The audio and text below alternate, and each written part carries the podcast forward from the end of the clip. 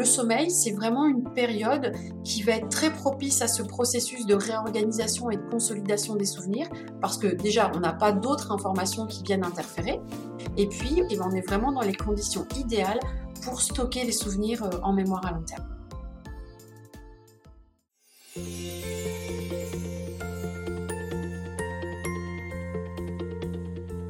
Bonjour et bienvenue dans Tête en l'air, le podcast qui vous fait découvrir les sciences sans prise de tête. Avec Tête en l'air, je vous propose de découvrir les sciences à votre rythme, de manière ludique et sans pression. Il n'y aura pas d'évaluation à la fin du podcast, c'est promis. Alors installez-vous confortablement et prêtez une oreille attentive. Pour la première saison de Tête en l'air, intitulée Morphée, es-tu là Je vous propose de plonger dans les méandres du sommeil. Cette première saison sera l'occasion de découvrir différents troubles du sommeil et les moyens pour y remédier. Ce troisième épisode de Morphée Es-tu là? Nous allons nous intéresser au lien qu'il existe entre sommeil, mémoire et vieillissement. En effet, notre sommeil varie au cours du temps, en particulier notre phase de sommeil lent profond diminue lorsque l'on prend de l'âge. Cette modification et bien d'autres peuvent-elles altérer notre mémoire et favoriser l'apparition de maladies, comme la maladie d'Alzheimer par exemple? Pour le savoir, je suis partie à la rencontre de Géraldine Roche, chercheuse à l'INSERM, donc l'Institut national de la santé et de la recherche médicale, à l'université de Caen. Cet échange sera l'occasion de découvrir un autre trouble assez présent chez les seniors mais qui est encore peu détecté, les apnées du sommeil. Bonne écoute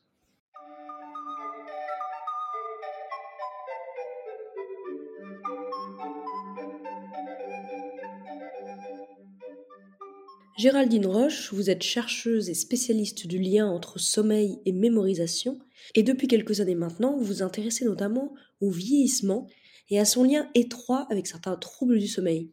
C'est bien ça? Je me suis intéressée dans un premier temps au, rôle du sommeil dans, dans les fonctions de mémorisation, d'apprentissage. Pourquoi en fait euh, dormir après un apprentissage, ça permet de mieux fixer euh, euh, les souvenirs dans notre mémoire à long terme. Donc c'est encore une question qui m'intéresse euh, beaucoup. Mais petit à petit, en fait, mes recherches, elles ont un petit peu évolué et on est parti sur des travaux euh, qui s'intéressent vraiment euh, à l'impact que peut avoir un sommeil de mauvaise qualité sur le risque de développer certaines maladies, notamment des maladies de la mémoire comme la maladie d'Alzheimer.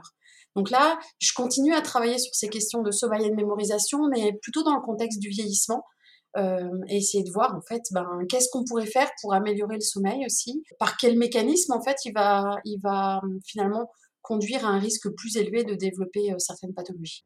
Et justement, que se passe-t-il dans notre cerveau lorsque nous dormons pour que nous réussissions à mémoriser de nouvelles choses? Quand on, quand on réalise un apprentissage, en fait, euh, ce qui va se passer, c'est qu'au cours du sommeil qui va suivre euh, l'apprentissage, il va y avoir une réactivation de tout ce qu'on a appris. Euh, il y a des différentes cellules dans différentes régions cérébrales qui vont se réactiver. C'est un peu en fait comme si on rejouait la partition pendant notre sommeil. Donc ces souvenirs, ils vont se réactiver et à force d'être réactivés, donc ça survient alors, par exemple, quand on apprend, par exemple, un, cours d'histoire géo euh, ou, une poésie, ça va se faire beaucoup pendant le sommeil lent profond, qui est un sommeil qu'on va faire beaucoup en début de nuit.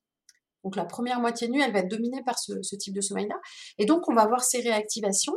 Et en fait, ces réactivations euh, dans les neurones, elles surviennent pas de manière complètement aléatoire, mais dans une fenêtre temporelle qui est vraiment très étroite avec différentes ondes, donc les ondes lentes, les fuseaux de sommeil. Et tous ces événements, en fait, ça va stimuler une réorganisation euh, des souvenirs dans le cerveau et ça va permettre en fait de les stocker dans des aires de stockage à long terme.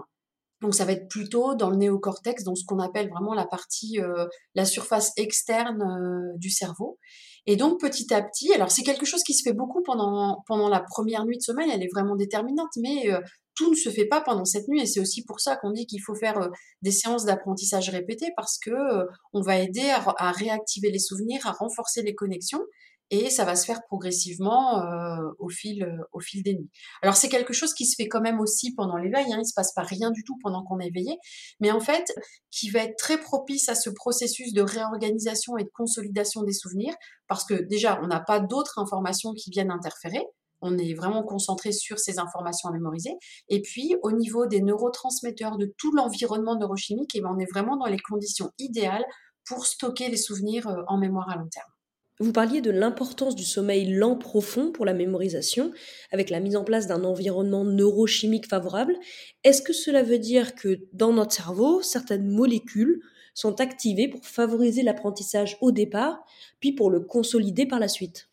Alors, l'idée, c'est en fait qu'il y a certains neurotransmetteurs, par exemple, je pense à l'acétylcholine, on doit en avoir des niveaux assez importants pour faire euh, l'encodage, donc pour bien apprendre l'information. Par contre, pour consolider l'information, si les niveaux d'acétylcholine sont trop élevés, ça va bloquer la réorganisation des souvenirs. Et en fait, la nature est bien faite, c'est que pendant le sommeil euh, lent profond, les niveaux d'acétylcholine diminuent. Donc ça va permettre, ça va vraiment donner les conditions optimales pour que se réorganisent euh, les souvenirs dans notre cerveau. Et est-ce que pour la mémorisation, la seule phase du sommeil qui est mobilisée, c'est la phase de sommeil lent profond? Ou est-ce qu'il y a d'autres phases qui sont importantes? Je pensais notamment au sommeil paradoxal, donc c'est-à-dire la phase de sommeil où l'activité cérébrale est intense et où généralement on, rêve le plus. Le, sommeil paradoxal, il va, il va, jouer aussi dans la mémorisation, euh, notamment pour certains types d'apprentissage. Par exemple, vous êtes en train d'apprendre à faire du ski ou euh, à, jouer, euh, à jouer un morceau au piano. Ça va beaucoup être renforcé par le sommeil paradoxal. Le sommeil paradoxal, il va renforcer aussi tout ce qui va être matériel émotionnel. Donc, si par exemple vous apprenez un texte qui a une connotation émotionnelle très forte, bah, ça va être renforcé à la fois pendant le sommeil lent parce que vous apprenez un texte, mais tous, tous les détails émotionnels aussi vont être consolidés pendant le sommeil paradoxal. Et c'est vrai que c'est un stade de sommeil bon, qui, est, qui, est, très mystérieux. il se passe beaucoup, beaucoup de choses hein, parce que l'activité électrique du cerveau, elle est euh, comparable, voire euh, supérieure dans certaines régions à celles qu'on a euh, pendant l'éveil, mais on ne sait pas encore très très bien en fait ce qu'il fait. Donc certains disent que on consoliderait pendant le sommeil lent et on oublierait pendant le sommeil paradoxal. Euh, mais c'est pas clairement démontré. Mais en tout cas, oui, c'est sûr que si on vous fait une privation de sommeil paradoxal, la mémoire, elle sera moins bonne. Et qu'en tout cas, la philosophie qu'on a maintenant, c'est de dire que euh, pour qu'on mémorise de manière optimale, il faut qu'on ait les différents types de sommeil qui se succèdent. Et si on perturbe euh, cette succession, eh bien la mémorisation ne se fera pas de, la meilleure manière possible. Vous parliez de privation de sommeil, et justement, qu'est-ce qui se passe si jamais on n'arrive pas à dormir suffisamment? Est-ce que cela joue sur notre mémoire? Quand on fait euh, des études de privation de sommeil, eh bien on voit euh, que ben, les sujets qui ont été privés de sommeil, ils ont des performances qui sont souvent, c'est pas toujours le cas, mais qui sont souvent un petit peu inférieures à celles des sujets euh, qui ont dormi. Alors c'est pas toujours le cas parce que on a l'habitude de faire des études sur euh, des étudiants qui sont à l'université, etc., et qui sont habitués quand même à la privation de sommeil. Donc une privation d'une nuit n'a pas un impact euh, colossal sur, leur mémoire. Ils sont capables encore de, de rappeler des informations. Mais on peut imaginer que si on faisait des privations sur plusieurs nuits, ou si on faisait quelque chose qui est plus proche en fait de ce qu'on vit au quotidien, de la restriction chronique de sommeil. Donc par exemple, vous me dites que pour être en forme, vous avez besoin de vos 8 heures de sommeil. Bah, je vais dire, bah, en fait, pendant 15 jours, au lieu de dormir 8 heures, je vais vous imposer de dormir seulement 5 heures.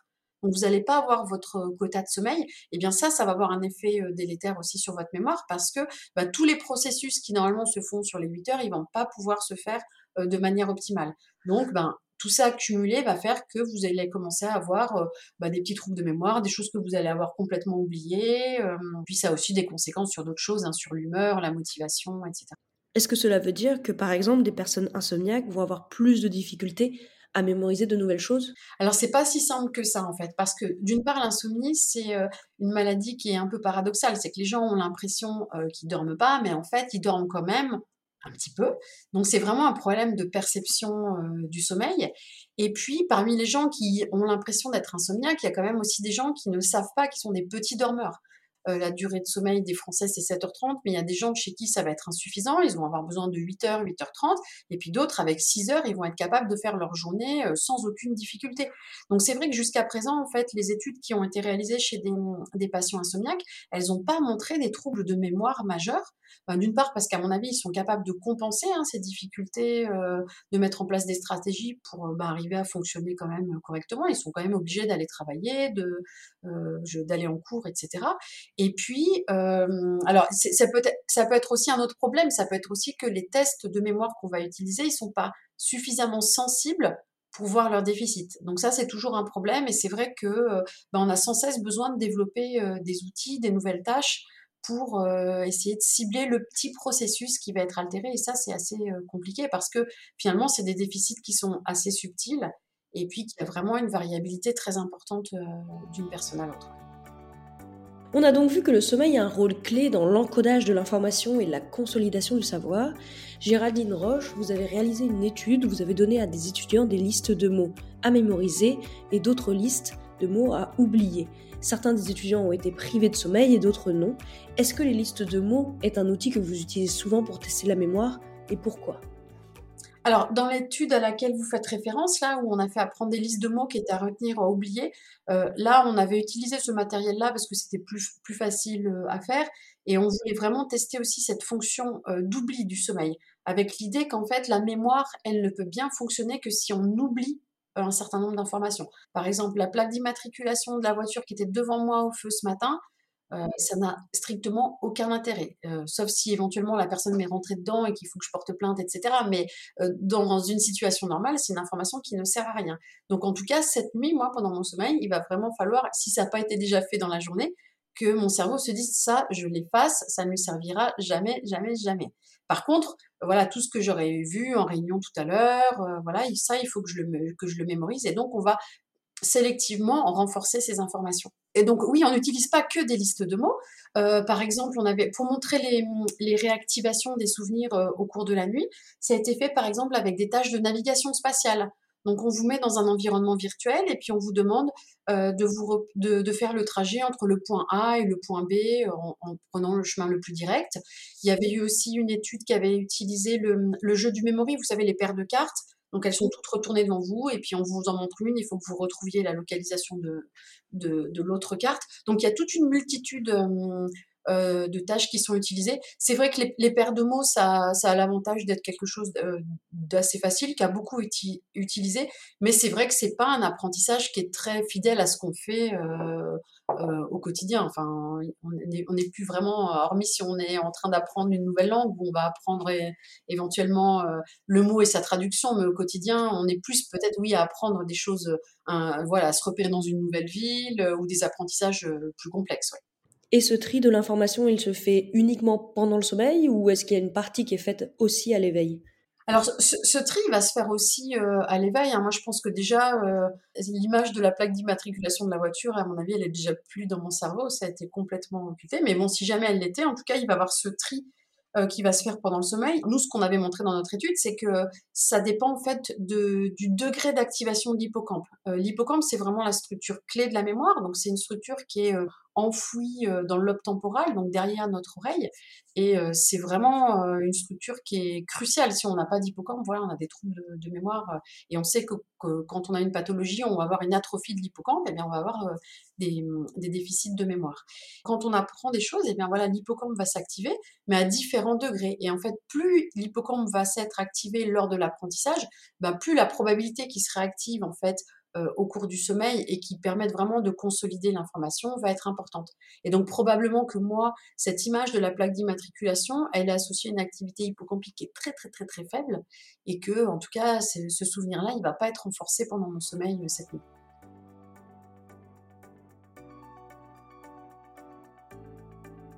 Mémoriser demande donc d'oublier une partie des informations que l'on reçoit dans la journée pour ne garder que celles qui nous apportent vraiment au quotidien.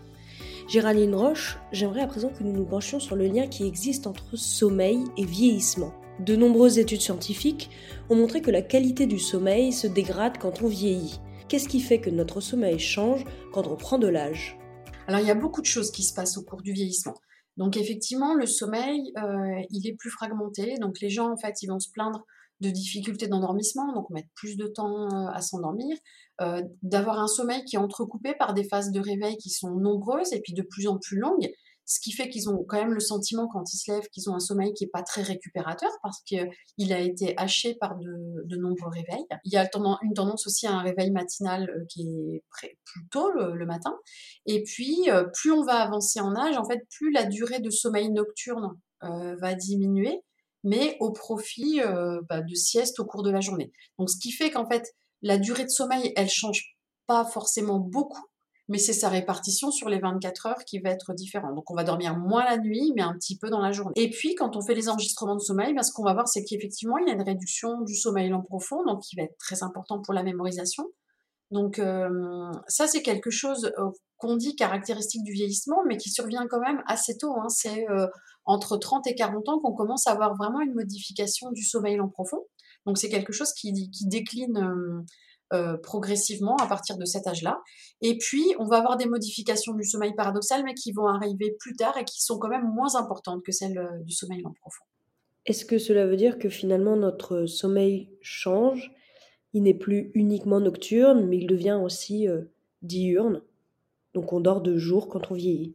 Il ne devient pas diurne à partir de 30-40 ans, parce que de toute façon, à cet âge-là, on travaille. Donc de toute façon, on est, euh, on est obligé d'avoir notre sommeil nocturne, mais c'est après une fois que les gens vont être en retraite, euh, on voit que, alors j'ai plus les chiffres exacts en tête, mais il me semble que c'est 25% des personnes de 70 ans qui font la sieste, et on passe à 40% chez les plus de 80 ans ou quelque chose comme ça.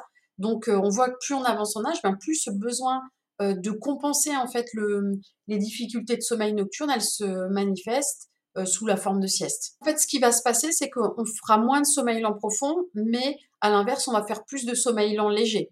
Mais euh, en tout cas, chez l'adulte d'une quarantaine d'années, on ne modifie pas spécialement la durée de, sommeil nocturne. C'est quelque chose qui va arriver plus tard, ça, ouais. Ah, donc en fait, ce qui se passe, c'est que cette réduction du temps de sommeil nocturne apparaîtra que plus tard. Par contre, le sommeil lent profond diminue bien à partir de 30-40 ans. Mais ça ne veut pas dire qu'on va dormir plus dans la journée. En tout cas, pas tout de suite. Ça arrivera que plus tard, euh, quand on sera en retraite, par exemple. En fait, ce qui va se passer, c'est qu'on fera moins de sommeil lent profond, mais à l'inverse, on va faire plus de sommeil lent léger. Mais en tout cas, chez l'adulte d'une quarantaine d'années, on ne modifie pas spécialement la durée de, sommeil nocturne. C'est quelque chose qui va arriver plus tard, ça.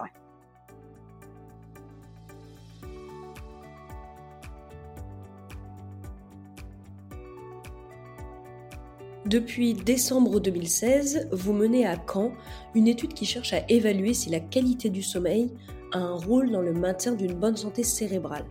Pour cela, vous suivez notamment une centaine de personnes retraitées âgées de 65 ans et plus. Pouvez-vous me présenter cette étude? Depuis euh, décembre 2016, on, mène une étude à Caen qui s'appelle l'étude Edgewell, euh, qui s'intéresse vraiment à la santé mentale et au bien-être des seniors. Donc c'est une étude qu'on appelle interventionnel parce que donc on a recruté 135 sujets qui ont plus de 65 ans, qui étaient à la retraite depuis un an. Ils sont venus au laboratoire pour faire toute une série d'examens, donc des tests cognitifs, un prélèvement sanguin, plein d'examens d'imagerie et puis une exploration complète euh, du sommeil. Donc avec des questionnaires, une polysomnographie, donc les électrodes pour enregistrer les stades de sommeil, euh, voilà. Et puis à l'issue de cette évaluation initiale, ils ont été répartis en trois groupes.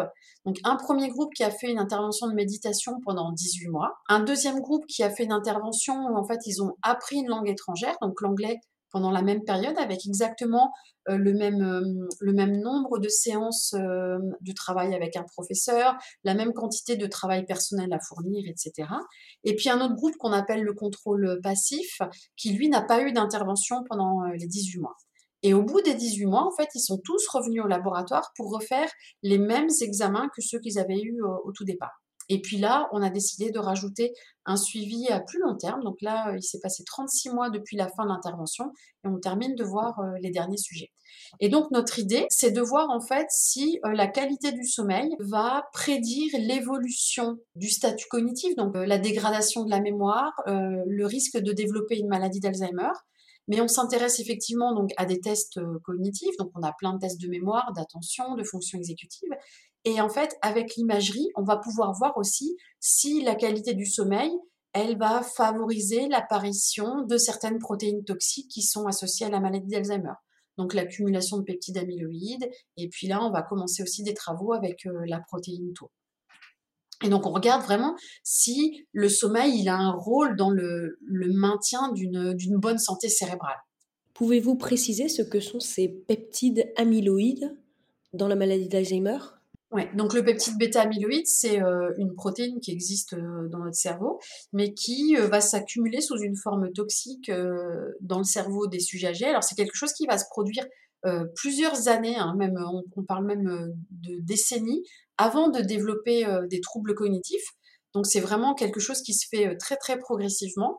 Mais en fait, ces protéines, elles vont s'accumuler sous forme de plaques entre les neurones et ça va contribuer en fait à tuer les neurones qui sont autour, donc créer de la neurodégénérescence et c'est là qu'on va commencer à développer des troubles cognitifs.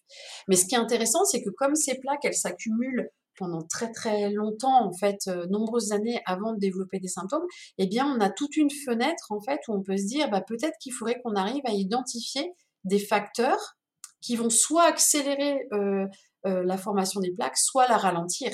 Et c'est vrai que là, nous, on est vraiment dans cette, dans cette perspective de recherche parce que, bah, on le sait, il y, a, des médicaments qui existent pour la maladie d'Alzheimer, mais qui ne sont pas non plus très, très efficaces, qui n'arrivent pas en tout cas à stopper la maladie. Donc, il y a beaucoup de recherches qui sont faites là-dessus, mais nous, on est plutôt dans cet aspect de prévention en disant on va essayer d'identifier des facteurs de risque qui sont modifiables, parce que avoir des troubles du sommeil, c'est pas une fatalité. Si le sommeil n'est pas de bonne qualité, eh bien, on peut essayer de proposer des choses pour que les gens dorment mieux et de voir si, ben, peut-être qu'on va ralentir la progression de la maladie, différer l'apparition des symptômes et déjà, si on arrive à faire ça, pour les patients, c'est euh, quand même, euh, en termes de qualité de vie, quelque chose euh, de vraiment important parce que ben, si on permet aux gens de vivre chez eux peut-être 3 ou 4 ans de plus, ben, c'est quand même un, résultat qui est très positif. Sait-on si c'est l'apparition de ces plaques amyloïdes qui perturbe le sommeil ou est-ce que c'est le sommeil qui est un facteur d'apparition de ces plaques? Alors c'est une, très bonne question, hein. c'est la question que tout le monde se pose euh, dans, la communauté scientifique. C'est vrai que pendant très longtemps, en fait, on a considéré que les troubles du sommeil, c'était euh, un symptôme de la maladie parce qu'effectivement, bah, les plaques, elles se déposent dans des régions qui sont importantes pour les mécanismes du sommeil, donc ça va créer des troubles du sommeil. Mais on s'est rendu compte finalement que euh, les troubles du sommeil, ils apparaissaient aussi très très tôt. Et puis, euh, il y a différentes recherches qui ont été euh, menées chez l'animal qui ont montré que si on induit des troubles du sommeil, on va favoriser l'apparition des plaques et que si on restaure un sommeil de bonne qualité, eh bien, on, stoppe l'accumulation euh, du peptide bêta-amyloïde. Donc là, on est vraiment dans l'idée d'une, de lien bidirectionnel, c'est-à-dire que le sommeil c'est une conséquence de la maladie d'Alzheimer, mais c'est aussi un facteur qui va favoriser euh, l'apparition des lésions typiques de la maladie. Donc il y a vraiment un cercle vicieux. Donc maintenant, on essaie d'étudier ces relations entre sommeil et risque de maladie d'Alzheimer de plus en plus tôt.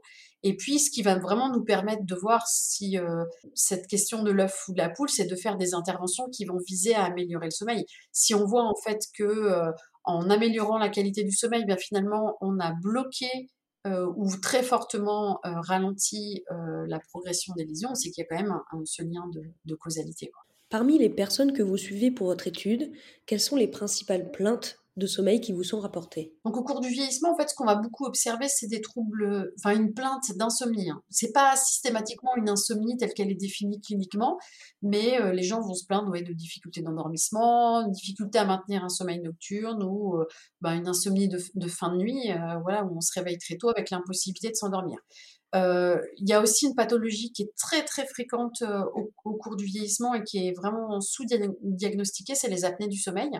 Et justement, dans cette étude, nous, on a découvert en fait de manière un peu fortuite, hein, en faisant les enregistrements de sommeil, qu'il euh, y avait une proportion qui était très très importante de sujets âgés qui faisaient des apnées. Alors à des degrés de sévérité euh, qui sont variables, hein, tous ne font pas des apnées très sévères, mais euh, il n'empêche qu'on a pu montrer que ces apnées, elles allaient vraiment augmenter la vulnérabilité de certaines régions du cerveau.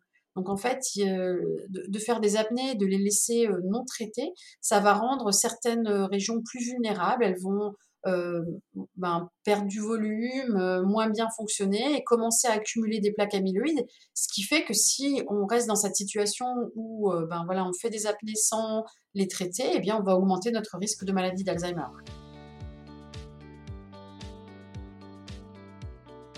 Les troubles du sommeil sont donc fréquents dans la maladie d'Alzheimer. Il semblerait que ces troubles puissent être à la fois une cause mais aussi une conséquence. Géraldine Roche, vous parliez d'apnée du sommeil. Qu'est-ce que c'est que ces apnées du sommeil? Oui, alors les apnées, en fait, c'est euh, des pauses respiratoires euh, pendant le sommeil, donc euh, des pauses qui vont être d'au minimum 10 secondes. Et donc, ces, pauses respiratoires, elles sont associées à une baisse euh, de la saturation en oxygène dans le sang, donc ce qui fait que bah, les organes vont recevoir moins d'oxygène, donc ce qui va euh, sur le long terme être, euh, délétère pour leur fonctionnement.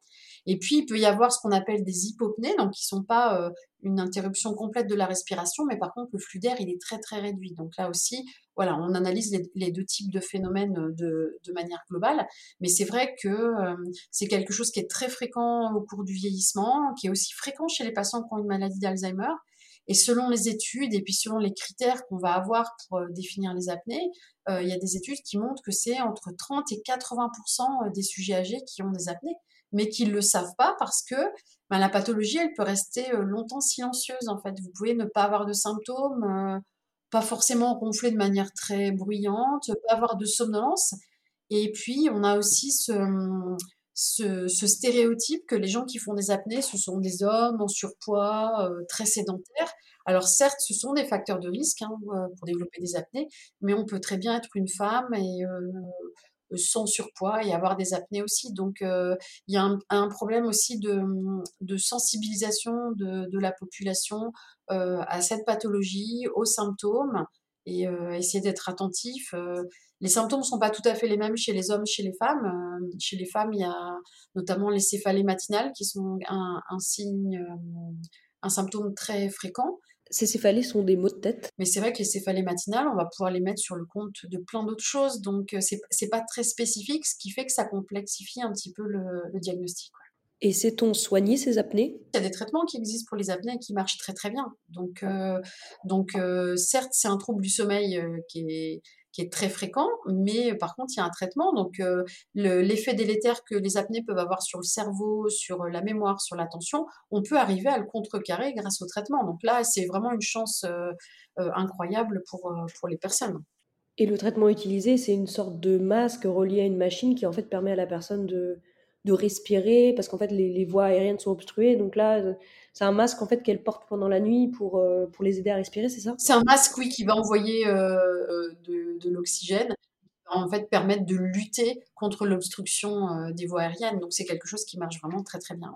Après, le, le traitement est, pas toujours simple à, à, accepter, à mettre en place. Il faut trouver le masque qui a la bonne forme, etc. Mais si on fait les choses bien, qu'on prend le temps, euh, voilà, les résultats sont, très très bons. Hein. Il, y a, il, y a, plusieurs études hein, qui ont montré que, en tout cas, on arrivait à restaurer sur le plan cognitif des performances normales. Donc, euh, donc c'est vraiment très important.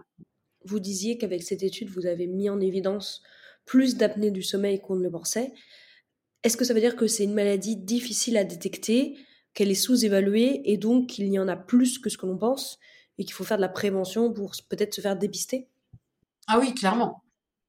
Clairement, ouais, Et en fait, ce qui est, compliqué, c'est que, en fait, comme les personnes n'ont pas de symptômes, euh, bah, elles ne pensaient pas du tout à ça. Alors après, ce qui est intéressant, c'est que nous, on les suit sur euh, plusieurs années et que, ben, progressivement, au fil du temps, elles me disent, bah oui, mais par contre, j'ai commencé à noter qu'effectivement, je, je, ne pouvais pas rester euh, l'après-midi sans somnoler. Voilà, j'avais vraiment des, des problèmes d'attention, etc. Donc, euh, on les sensibilise et puis à partir du moment où ils commencent à avoir une gêne, à avoir des symptômes, bah voilà, là, euh, la, la, mise en place du traitement est plus facile. C'est vrai que s'il n'y a pas de symptômes, aucune gêne, c'est un petit peu compliqué. Et c'est vrai que bah, si on voit quelqu'un qui est en surpoids, qui nous dit je fais pas de sport, euh, non je marche jamais, je, je fais pas ci, je fais pas ça, et ben on se dit oh il a peut-être des risques de faire des apnées. Euh, on va y penser, alors qu'une dame qui dit bah non je, je, me réveille le matin, j'ai mal à la tête, c'est pas forcément la, première chose qui va venir à, l'esprit et c'est ça qu'il faut arriver à changer. Euh, et notamment chez, chez, les personnes âgées, leur dire qu'il faut se faire dépister s'ils ont des doutes, c'est vraiment important. Vous m'avez dit que pour l'étude sur le lien entre déclin cognitif et sommeil, vous avez créé trois groupes de personnes. Les personnes du premier groupe ont suivi pendant 18 mois des cours de méditation. Ceux du deuxième groupe ont appris l'anglais. Et pour les autres, ils n'ont pas changé leurs habitudes. Je sais que l'étude est encore en cours, mais avez-vous pu déceler déjà quelques informations sur le bien fondé de l'apprentissage de l'anglais ou de la méditation sur les compétences cognitives des personnes suivies? Alors c'est ce, qu'on espère. En tout cas, c'était l'idée aussi hein, de, proposer cette intervention pour essayer de prévenir le déclin cognitif et le risque de, de d'Alzheimer. Alors avec juste l'idée que la méditation, c'était pas une intervention qui était ciblée sur le sommeil. On a plutôt pris une intervention qui allait euh, concerner différents aspects qui sont perturbés au cours du vieillissement. On sait que les symptômes dépressifs sont aussi plus fréquents euh, au cours du vieillissement que les problèmes de rumination, d'anxiété, etc. vont aussi être plus importants. Donc la méditation, ça permettait de couvrir un petit peu tous ces problèmes.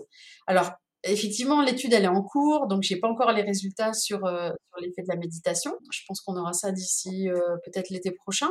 Euh, les analyses sont en cours. Après, on l'étudie aussi parce qu'on a inclus dans l'étude un groupe de participants qui sont des experts de la méditation, donc qui ont fait plus de 10 000 heures de méditation, justement pour voir par rapport à des sujets qui, eux, ne méditent pas, est-ce qu'ils dorment mieux Donc là aussi, c'est quelque chose qui est en cours, mais on espère en tout cas que, que cette intervention, elle va avoir apporté un, bénéfice euh, aux participants. Alors après, on s'attend pas non plus à ce que ce soit un effet euh, euh, révolutionnaire, mais déjà, s'il pouvait y avoir un, un, effet bénéfique rien que sur la perception du sommeil, et puis sur peut-être réduire la, la latence d'endormissement, euh, avoir un sommeil un peu plus continu, ce serait déjà quelque chose de, formidable. Des chercheurs canadiens ont mis en évidence un lien entre insomnie chronique et déclin cognitif. Est-ce que c'est quelque chose que vous allez pouvoir tester avec votre étude? Vous allez pouvoir avoir des résultats là-dessus? Alors effectivement, il y, a, plusieurs études, dont une qui est sortie tout récemment là, qui, euh, qui, montre ça. C'est une question moi qui m'intéresse, mais que j'ai pas encore euh, j'ai pas encore exploité. Euh, on a des, questionnaires justement qui, permettent d'évaluer les symptômes d'insomnie, donc c'est quelque chose qu'on peut faire euh, euh, aussi dans le cadre de cette étude. Et ça serait intéressant aussi de voir l'effet de l'intervention sur justement ces symptômes d'insomnie. Est-ce que, est que finalement, bah, qu'on ait fait de la méditation ou peut-être même aussi de l'anglais, est-ce qu'on a réussi à, réduire ces, symptômes, notamment ce qu'on espère, c'est les difficultés d'endormissement, est-ce qu'on aura réussi à, les réduire? Et potentiellement, s'il y a vraiment un lien entre symptômes d'insomnie et déclin cognitif, on devrait avoir des performances qui soit déclinent moins vite, soit se stabilisent en fait. On a vu qu'il y a beaucoup de paramètres qui entrent en compte pour réussir à avoir un sommeil de qualité. Quelles recommandations générales pourriez-vous faire à ce sujet? Oui, ben, il y a toute une série de, conseils qu'on redonne euh, à chaque fois. Donc, c'est ce qu'on appelait euh, avant les, les règles d'hygiène du sommeil. Alors maintenant, on préfère les bons comportements euh, du sommeil parce que je trouve que c'est plus positif euh, comme, euh, comme formulation. Donc déjà, il faut une chose qui est importante, c'est qu'il faut, connaître son besoin de sommeil. Parce qu'il y a certaines personnes qui ont l'impression qu'ils sont insomniaques, mais en fait, c'est juste des petits dormeurs. Donc euh, voilà, il faut, il faut connaître son fonctionnement. Ce qui est important, c'est aussi la régularité du rythme. C'est que quand on est quelqu'un qui a un sommeil qui est un peu fragile, qui va être très sensible à des perturbations, ben, il faut éviter voilà, d'avoir des décalages trop importants entre le rythme de la semaine et du week-end parce que sinon on va entretenir en fait euh, ces, ces, problèmes de sommeil. Évidemment que euh, si vous vous levez à 13h le dimanche, bah, le dimanche soir à 22h30 vous dormez pas évidemment. Donc ça veut dire que le lundi matin on commence la semaine en étant déjà fatigué, donc on va avoir des difficultés d'apprentissage, de concentration, etc. Et tout ça va s'accumuler pendant la semaine. Donc il faut vraiment être vigilant à ça. Il faut s'exposer à la lumière du jour parce qu'en fait notre horloge biologique elle a besoin d'être euh, synchronisée, d'être bien remise à l'heure. Et en fait, ça, ça se fait grâce à la lumière du soleil. Donc, euh, il faut essayer de faire des activités dehors, de s'exposer euh, quotidiennement à la lumière du jour. De pratiquer de l'activité physique, c'est très bien aussi hein, pour, pour le sommeil. Mais par contre, quand on est quelqu'un qui a un sommeil fragile, eh ben, on évite d'aller au squash de 20h à 22h voilà, il faut faire euh, l'activité plutôt en début euh, d'après-midi. Voilà, éviter les excitants. Surtout, ben, penser qu'il y a des excitants, il y en a dans plein, plein de, de, boissons. Hein. Des fois, on dit non, non, mais je peux juste prendre ça, mais en fait, non, s'en est bourré, donc euh, il faut faire attention. Et puis, l'autre point qui est vraiment important, c'est l'exposition aux écrans. Et ça, c'est quelque chose de, de terrible. voilà, il faut en tout cas couper les écrans une heure voire deux heures avant de avant d'aller au lit. Euh, on peut pas, en tout cas, le rituel de sommeil ne peut pas être de se mettre euh, euh, au lit avec son téléphone ou sa tablette en faisant un jeu. Ça, ça peut, ça, marche pas. C'est pas bon du tout. Malheureusement, c'est ce qu'on fait beaucoup en fait. Oui, c'est ce qu'on fait beaucoup. Oui, on, ben, on a plein de, de mauvais comportements. Voilà. Mais c'est vrai que les personnes qui, qui, ont un sommeil qui est fragile, savent qu'en fait, voilà, dès qu'il y a un stress au boulot ou quelque chose comme ça, le sommeil va être impacté. Il faut qu'ils soient vraiment très très vigilants à, ces règles-là parce que euh, ben, euh, eux, ils vont vraiment euh, être très très gênés, donc il faut vraiment faire attention à ça. Chers auditeurs et chères auditrices, vous avez donc pu découvrir dans ce troisième épisode de Morphée et tu là? les liens étroits entre sommeil et mémorisation. En effet, nous savons à présent que c'est le sommeil lent profond, notamment, qui favorise une première mémorisation de l'information, puis sa pérennisation au cours du temps. Malheureusement, dans certaines maladies liées au vieillissement, comme la maladie d'Alzheimer, il arrive que la mémoire se perde et que le sommeil puisse être une cause ou une conséquence. L'un des troubles du sommeil qui apparaît en vieillissant sont notamment les apnées du sommeil, en bloquant involontairement pendant plusieurs secondes l'arrivée d'air par les voies aériennes, les apnées peuvent rendre certaines régions du cerveau plus vulnérables. Pour prévenir l'apparition éventuelle de maladies lors du vieillissement, il est donc important de veiller à avoir une bonne hygiène de sommeil. Il ne faut pas non plus hésiter à aller consulter des professionnels de santé en cas de plaintes liées au sommeil, comme un sommeil nocturne perturbé, des insomnies, encore aujourd'hui, le fonctionnement du sommeil reste un mystère et il est probable que nous ne soyons pas encore au bout de nos surprises. Si vous avez aimé ce troisième épisode de Morphée et tu là, n'hésitez pas à le partager autour de vous, à mettre des étoiles sur votre application de podcast préférée et à me faire un petit coucou en commentaire. Sur ce, il est temps pour moi de vous dire bonne nuit et de laisser le marchand de sable faire son travail. On se retrouve la semaine prochaine pour un nouvel épisode de Morphée et tu là? Cette fois-ci, nous parlerons de sommeil et de dépression.